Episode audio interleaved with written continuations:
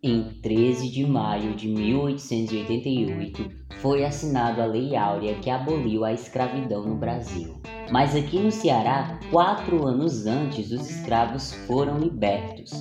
Há exatos 138 anos atrás, no dia 25 de março de 1884, o Ceará se tornou a primeira província do Brasil a libertar os escravos. Tá curioso sobre essa história? Então aguarda os segundinhos que depois da vinheta tem assunto massa.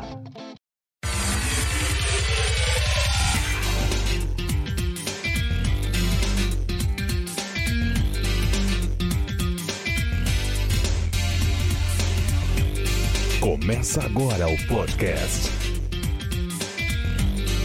De novo essa história? Podcast. De novo essa história? Com Noah Arthur.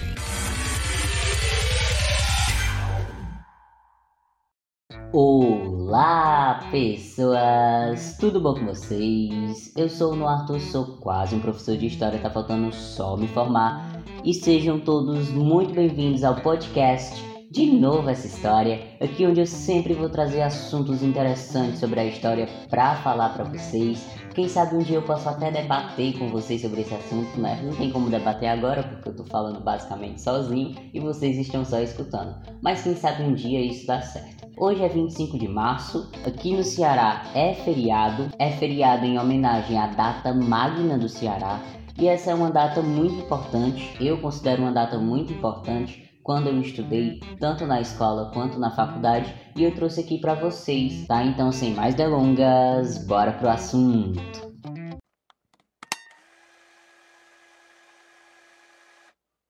Antes de vocês saberem sobre a data em si, vocês precisam conhecer uma pessoa. Francisco José do Nascimento nasceu no dia 15 de abril de 1839, lá em Aracati. Vocês não sabem, né, quem é esse Francisco José? Bom, ele também é conhecido como o Chico da Matilde e esse vocês vão lembrar como Dragão do Mar. Isso mesmo, o nome dele é um dos centros culturais daqui de Fortaleza, muito conhecido, um centro muito incrível e que vale muito a pena conhecer para quem não conhece.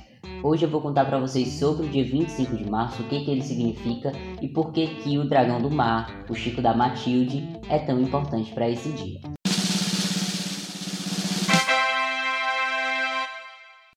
Pessoal, a data magna, ela celebra a abolição dos escravos aqui no Ceará, certo? É, mas antes de abolir a escravidão, tem uma história antes. Não é muito longa a história, vou falar aqui para vocês bem rapidinho.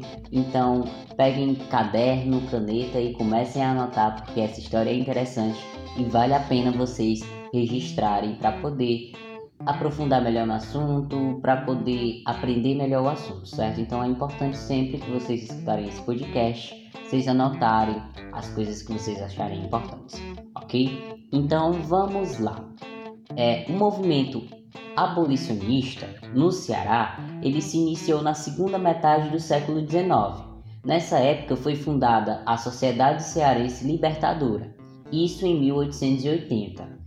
Vale ressaltar que naquela época a venda de pessoas escravizadas para outras regiões do país era uma fonte de renda muito grande para a província do Ceará. Isso em virtude da seca que ocorreu em 1877. Então o Ceará ele passou por um período de seca, passou por um período de escassez e ele acabou encontrando na venda de pessoas escravizadas uma forma de conseguir uma renda para a província. Partindo disso, partindo do sofrimento das pessoas escravizadas, é, os jangadeiros liderados pelo Chico, tá, pelo Dragão do Mar, nos dias 27, 30 e 31 de janeiro e dia 3 de agosto de 1881, se recusaram a transportar do porto de Fortaleza para os navios negreiros pessoas escravizadas essas pessoas elas eram transportadas, né? Elas saíam daqui do porto de Fortaleza para serem vendidas para as outras províncias. Como eu disse, era uma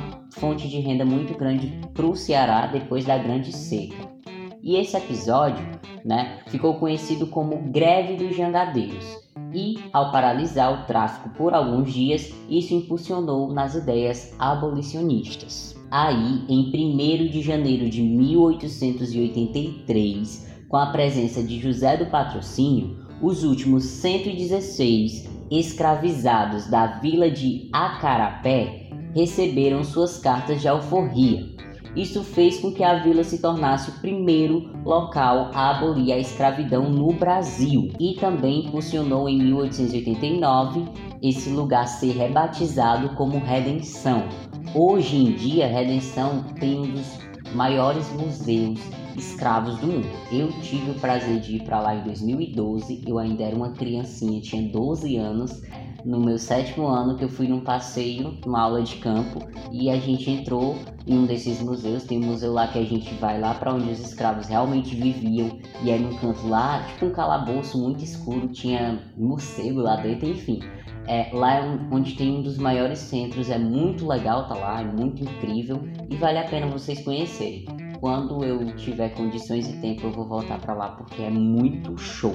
Enfim, voltando, a entrega da carta de alforria desses 116 escravos é, seguiu como exemplo para as outras partes do Ceará. Por isso que um tempo depois, outros cantos como Pacatuba, Aracoiaba, Baturité, Aquiraz, Icó e Maranguape também entregaram a carta de alforria para os seus últimos escravizados e em Fortaleza isso aconteceu no dia 24 de maio de 1883. Então, como vocês já podem ver, essas ideias abolicionistas elas vinham desde 1880. Em 1883, a gente teve aí a entrega das cartas de alforria para esses últimos 116 escravizados lá na vila de Acarapé, lá em Redenção, e foi, né, um, um exemplo para todas as pessoas. Até que em 25 de março de 1884, o presidente da província do Ceará, o baiano Sátiro Dias,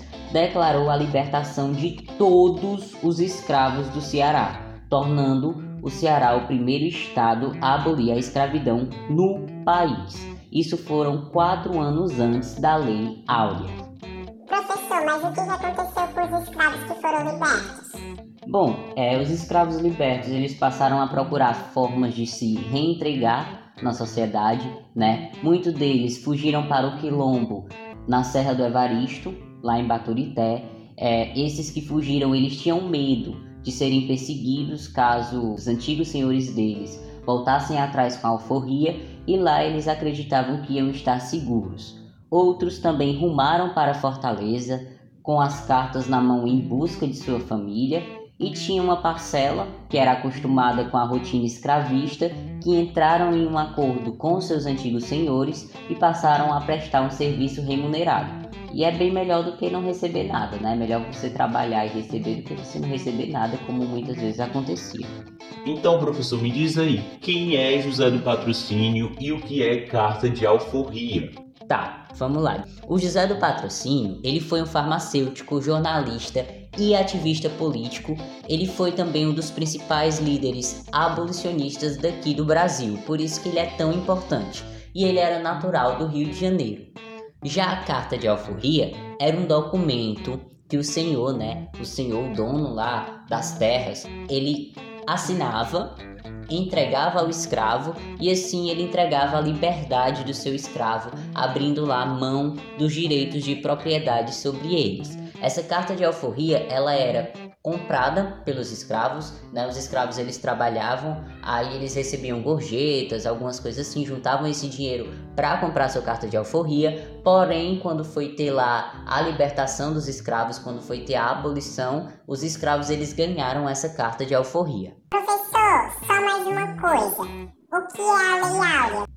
Bom, gente, tivemos as leis abolicionistas. Começou com a Lei Eusébio de Queiroz em 4 de setembro de 1850, que era contra o tráfico negreiro e punia quem realizava eles. Aí depois a gente tem a Lei do Ventre Livre, que ela foi no dia 28 de setembro de 1871, e essa lei falava que os filhos das escravas que eram nascidos após a lei eram livres. Aí a gente tem a Lei Saraiva Contegipe, ou a Lei dos Sexagenários, né, do dia 28 de setembro de 1885, que dava liberdade aos escravos com mais de 60 anos. Só que essa lei ela era meio inútil porque a expectativa de vida dos escravos na época era de 30 a 35 anos, então poucos chegavam aos 60, então ela não era muito utilizada. E por fim a gente tem a Lei Áurea de 1888, tá? Do dia 13 de maio de 1888, que foi a lei que a princesa Isabel assinou e extinguiu a escravidão do Brasil.